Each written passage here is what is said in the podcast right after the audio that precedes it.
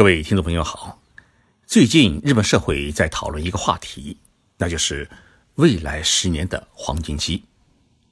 日本政府和社会舆论认为，从二零二零年的东京奥运会开幕到二零三零年基本实现全自动驾驶，这十年的时间是日本一个新的发展机遇期，而推动这个机遇期成长的是日本上下正在努力的人工智能。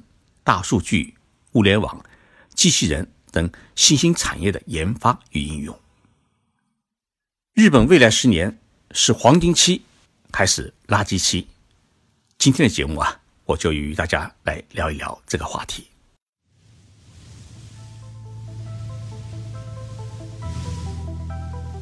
任你波涛汹涌，我自静静到来。静说日本，冷静才能说出真相。我是徐宁波，在东京给各位讲述日本故事。在聊日本的黄金期之前啊，我先和大家一起来回顾一下近代日本的发展轨迹。近代日本的发展有一条抛物曲线。一百五十年前的明治维新，让日本成为亚洲第一个实行改革开放的国家。脱亚入欧、全盘西化的结果，使得日本在短短的三十年时间，从一个以渔业和农业为主的贫瘠的岛国，一跃成为亚洲最强大的近代化的工业国家。经济的发展与军事的强大，使得日本变得异常的狂妄。以中日甲午战争为起点，随后殖民台湾和朝鲜半岛，发动日俄战争，继而发动侵华战争、太平洋战争。自以为小日本已经变成了大帝国，结果呢，打了半个世纪的仗，最后是投降了。投降的时候呢，日本大部分城市已经被炸得一塌糊涂，连政府的大臣都只好骑自行车上班。日本呢，又一贫如洗地回到了从前。日本终于明白，和平过日子，埋头搞经济才是硬道理。于是，从六十年代开始，日本进入了一个战后的复兴期。凭借其高度的国民教育水准和长期的技术积累，日本仅仅用了二十年的时间，又变成了世界第二大经济强国。经济的高速发展与财富的大量积累，再次让日本陷入了狂妄的境地。在上世纪八十年代，日本兴起了一个兼并美国的行动。把号称纽约的心脏与灵魂的帝国大厦收购了，继而呢，又收购了洛克菲勒中心。当日本想成为世界第一时，美国展开了报复。九十年代初，日本经济泡沫崩溃，经济呢陷入了大萧条。好在日本崩溃的是经济，而并不是产业与市场，更并不是政治。从九十年代开始。经过长达二十多年的去产能、调结构、向外投资扩张，日本逐渐完成了全产业的转型升级，经济重新出现了复苏的景象。而催化日本经济走出低迷、走向复兴的是安倍内阁。安倍在二零一二年重新上台之后，抛出了安倍经济学。虽然这个安倍经济学如今已经很少有人提及，但是在过去六年，在这个经济学的搅动之下，日本经济呢出现了以下的局面：第一，东京股市的日经指数从当初的八千日元攀升到了两万两千日元；第二，日本的 GDP 总值创下了历史最高值，并朝向六百万亿的目标迈进。第三，日本的有效求人倍率，也就是企业的招人倍率，是超过了泡沫经济时期，为近四十年来的最高点，达到了一点六四倍。第四，日本的失业率创下了泡沫经济崩溃以来的最低点，为百分之二点四零。第五，这六年当中，日本的税收增加了二十八万亿。二零一八年创下了历史上最高的税收额，为六十二万亿日元。第六，一年访问日本的外国游客从当初的八百万人猛增到三千万人。第七，企业冬季的奖金创下了历史新高。第八，中小企业的海外出口比泡沫经济崩溃时扩大了两倍。这就是安倍执政六年来给国民交出的答卷。也正因为如此，安倍内阁的支持率至今依然能保持在百分之五十以上的水准。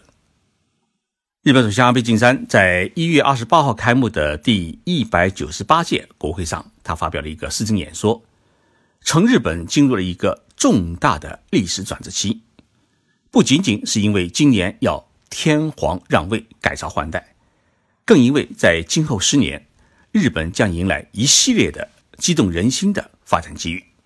我们来看看未来十年日本将迎来哪些的发展机遇。二零一九年。日本将首次承办二十国首脑峰会，就是 G20。二零二零年将举办东京奥运会和残奥会。二零二四年，大阪等全国三大赌城建成。二零二五年，大阪世博会将举行。二零三零年，访问日本的外国人将突破六千万人，为日本总人口的一半。日本媒体呢？因此称，日本的未来十年是十年黄金期。世界经济论坛，也就是达沃斯年会的创始人兼执行主席斯瓦布，是去年底中国政府授予的改革开放四周年的中国改革友谊奖章的获得者。去年他访问了日本，在接受美国《福布斯》杂志采访时，史瓦布表示，日本在创新能力方面。没有得到世界的充分的认可。现在全世界都在谈发生在硅谷和深圳的事情，但却没有意识到日本已经创造出了非常成功的创业社区。当然，大公司一次又一次表明他们有很强的创新能力，否则他们无法保持在全球市场的重要性和相关性。斯瓦布还表示，现在。第四次工业革命的主要驱动力是 AI、大数据和物联网。这些强大的技术常常成为争议和恐惧的主题。尽管各国正在努力解决这一难题，但日本将来将会在全球创新中发挥主导作用，致力于最大限度地发挥第四次工业革命的潜力。这就是说啊，看好日本未来的。不只是日本人自己，还有世界经济界的权威人士。那么，日本政府拿什么来拼未来的十年呢？斯瓦布表示，日本可以在第四次工业革命当中发挥独特的作用，原因有以下两点：首先，日本人口的老龄化带来了挑战，而这个挑战意味着人口结构的变化将会使得日本成为这个领域的先锋。而老龄化问题又影响到许多发达国家。其次呢，日本首相安倍晋三以及他的政府曾发布长期的愿景，就是让日本公共和私人领域紧密的联系起来，再加上低失业率，这些因素将使得日本处于非常有利的地位，可以实现第四次工业革命带来的深远的社会变化。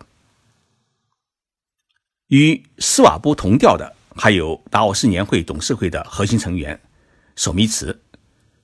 他认为，在达沃斯年会对日本众多重要贡献预期当中，无人驾驶技术和精准医疗的发展引起了广泛的关注。虽然日本已经是汽车技术领域的领头羊，但它在精准医疗方面的优势却鲜为人知。精准医疗的重点。在于识别疾患者的遗传、环境和生活方式，并以此提供有效的疗法。而日本一直在积极推进精准治疗，如日本的国家癌症中心利用癌症研究的大数据，为临床应用寻找新的生物标记。这项目在日本迅速发展的一个原因是人口的老龄化和劳动力的萎缩。老龄化社会和越来越多的非传染性疾病正在给日本的研究人员和公司带来巨大的机会，并以一种变革的方式应用于精准治疗。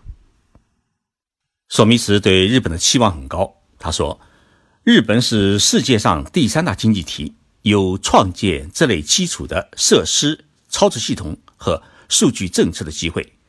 他们不仅可改善日本民众的生活，也带来很多创新的机会，创业公司可以因此来发展。”他补充说：“日本有巨大的潜力，可以通过制定数据使用政策来推动创新。”因为日本不同于其他主流国家，它没有实施限制数据使用的法律，而且本身已经积累了大量高质量的数据。索米茨并表示，日本可能成为第一个整个社会都实现互联网的国家，或者是第一个创建国家超级计算数据中心的国家，可以结合不同的数据集，推进真正的创新。当这种情况发生时，日本可以成为世界其他国家的榜样，这就是我们对日本感兴趣的原因。日本在过去几年当中，许多的电机半导体企业抛弃了白色家电、电脑、手机等传统产业，致力于人工智能、大数据、物联网、机器人等新产业的研发，并已取得了惊人的成果。目前。世界人工智能领域的百分之七十的传感器来自于日本，生产人工智能设备的精密机械和机器人的百分之六十来自于日本。全自动驾驶汽车已在日本的城乡广泛试验。二零二零年东京奥运会期间的比赛场馆与选手村将实施全自动驾驶运营。软银集团和丰田汽车公司已经开始联手打造。世界上第一个社会五点零的智能化未来社会，领先世界的 iPS 细胞研究将获得革命性突破。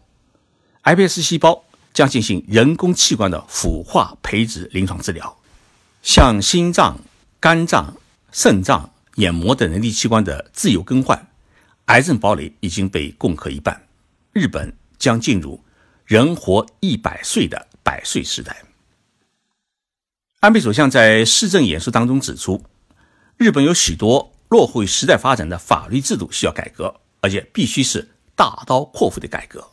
譬如电子支付、大数据分析、人脸识别系统等，日本已经拥有很尖端的技术，但是因为遭遇个人情报保护法的壁垒，无法进行有效的市场拓展。因此呢，如何解决好新技术应用与法律保护之间的矛盾？需要通过修改相关的法律进行调和解决。无论是建设工业四点零社会，还是安倍首相提出的未来型的五点零社会，日本在过去十几年当中已经创新了许多相当的技术，并逐步形成了创造未来高智能社会的条件与环境。缺什么补什么。这是日本创造未来十年黄金期所采取的最直接也是最有效的战略。目前，日本劳动力的缺口达到了一百九十万人，怎么办？安倍政府通过解放女性，让女性结婚后，尤其是生完孩子之后呢，还能继续工作，让家庭主妇走出家门，回归工作岗位。在过去五年当中，已经使得两百万女性获得了工作的机会。目前，日本还有四百万中年以下的家庭主妇可以成为劳动力的预备军。要建设高智能化社会，必须拥有大量的高智能人才。日本从四年前就已经开始实施 IT 人才全球引进计划，二零一七年开始，更是对博士毕业的外国技术人才实行两年拿绿卡的优惠政策。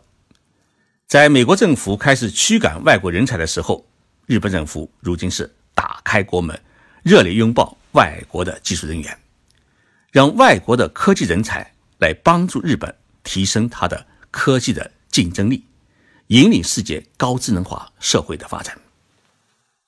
但是，日本社会已经认识到，单单是凭借人工智能、大数据、物联网、机器人等新产业的发展，是难以建成未来型高智能社会的。还必须要为每一位国民，包括每一位在日本居住的外国人，提供全天候型的社会保障，解除每一个人的后顾之忧。为此呢，日本从教育改革着手，从二零二零年开始，计算机编程将列入小学的必修课。日本政府要让新一代日本人都具备适应高智能化社会生活的基本的。AI 技能，同时呢，将义务教育扩大到高中，实行公立高中与私立高中完全的免费制度，并对低收入家庭和单亲家庭的孩子上大学实施免费制度。这些制度也适用于在日本工作生活的外国人的孩子。日本政府拿出国家预算的三分之一用于社会保障支出，个人每个月医药费。如果超过八万日元，大约是四千八百块人民币，超过的部分不管多少，都是由政府全额负担。安倍首相在一月二十八号的国会施政演说当中，还特别强调，政府将担当起照顾病瘫或行动不便老人与残障人士生活的重任，做到老有所养，不让一位劳动者因为家里有需要照顾的病瘫老人。而辞职。为了让社会和产业保持稳定，日本政府对中小企业实施全方位的支援。日本全国目前共有三百六十万家中小企业，肩负着全国百分之七十的劳动者的雇佣的重任。日本政府制定了 IT 补助金、持续化经营补助金、产业创新补助金等制度，辅助中小企业继续发展。同时，对于后继无人的中小企业，各地政府设立了专门的资源中心，通过人才资源、资金资源、股权置换资源等措施，为这些企业提供经营者或者是合作经营伙伴，让这些后继无人企业能够继续经营下去。所以，安倍政府他希望通过产业的转型与创新、社会保障机制的。全面的夯实高智能社会的构建，来创造未来十年日本经济的一个发展的黄金期。可以说，这是日本的梦。但是呢，以日本脚踏实地的努力，或许未来十年，日本还真的会有一个新的辉煌的发展期。我们拭目以待。